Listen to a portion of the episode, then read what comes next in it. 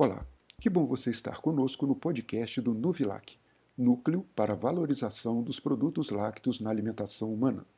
Eu sou o professor Paulo Henrique Fonseca da Silva, da Universidade Federal de Juiz de Fora, e juntos com a equipe do Nuvilac vamos conhecer e debater sobre importância nutricional, ciência e tecnologia do leite e seus derivados. Olá, sejam todos muito bem-vindos. No podcast de hoje nós vamos falar sobre um tema muito interessante, que é lácteos e hidratação. Para começar, nós vamos convidar o Diogo, o Diogo Trindade, que ele é aluno do curso de nutrição da Universidade Federal de Juiz de Fora, também é educador físico. Diogo, fala para nós sobre o que, que é a hidratação e a desidratação. Oi, Tati, tudo bom? Oi, gente. Então, a hidratação deveria ser uma das primeiras coisas né, a terem mais atenção, pois ela é essencial para a nossa saúde e para o bom funcionamento do organismo. E quando a gente fala de hidratação, a gente não fala somente da ingestão de água. Ela também envolve reposição de eletrólitos. E esses eletrólitos eles são perdidos durante o dia, quando a gente está suando, principalmente no suor, a gente perde muito desses eletrólitos. E quando a gente também está fazendo alguma atividade física, esse nível de perda de eletrólito aumenta ainda mais. Então, a hidratação ela serve para amenizar e também para repor esses eletrólitos, além da reposição de líquidos.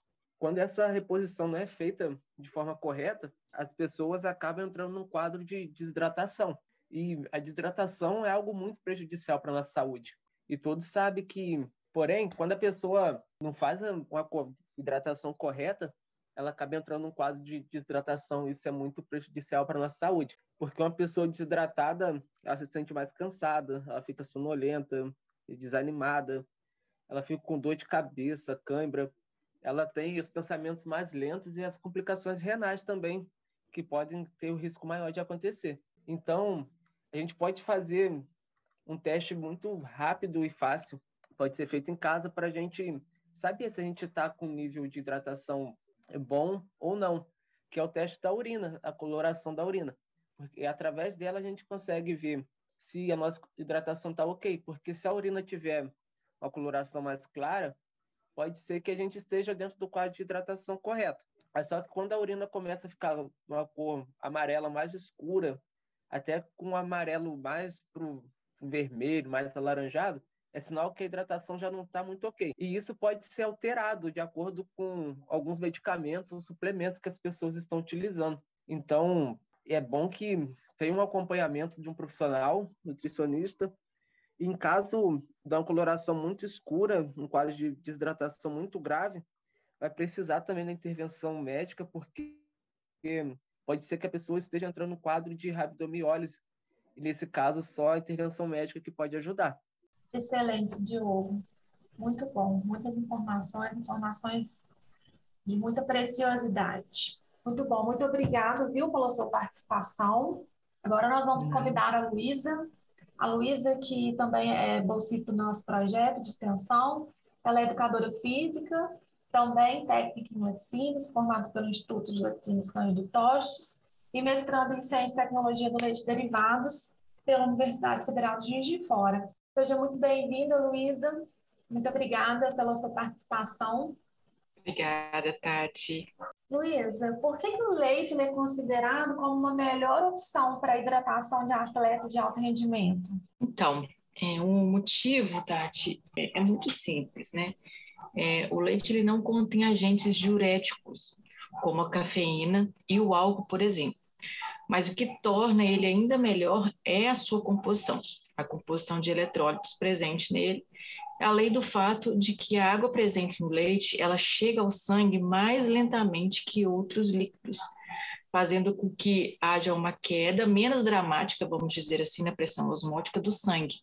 Como a pressão osmótica tem um efeito diurético, o consumo do leite leva a uma menor produção de urina. Então, o leite ele vai ser muito melhor para os atletas por conta dessa diurese. Muito obrigada, Luísa.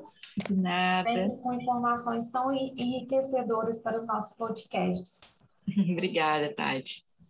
Na sequência, nós vamos convidar a Maria Isabela, Maria Isabela que é graduanda do curso de nutrição da UFJF.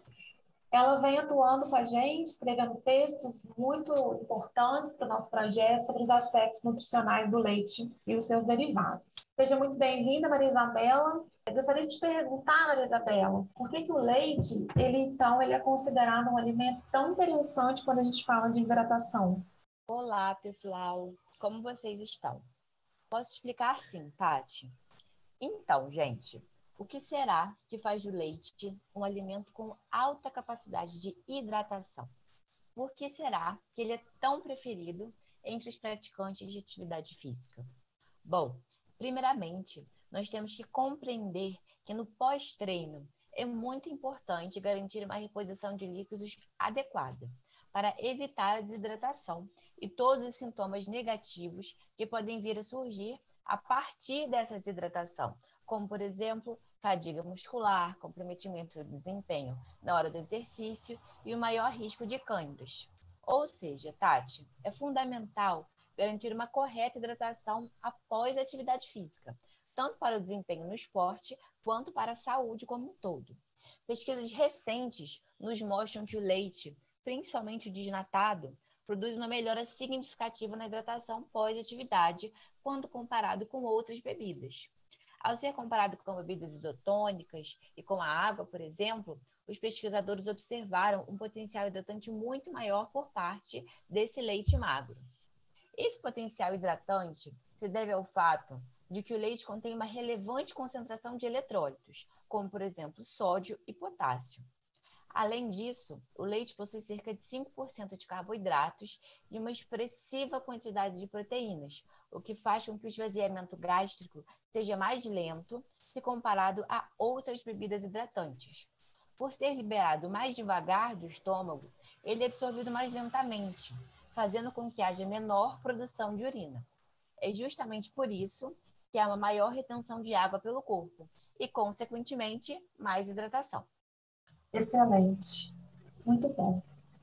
Muitas informações ricas. Muito obrigada, Maria Isabela. Mais um podcast é, super rico, né, com, com informações muito importantes para nós, né, que consumimos leite e seus derivados.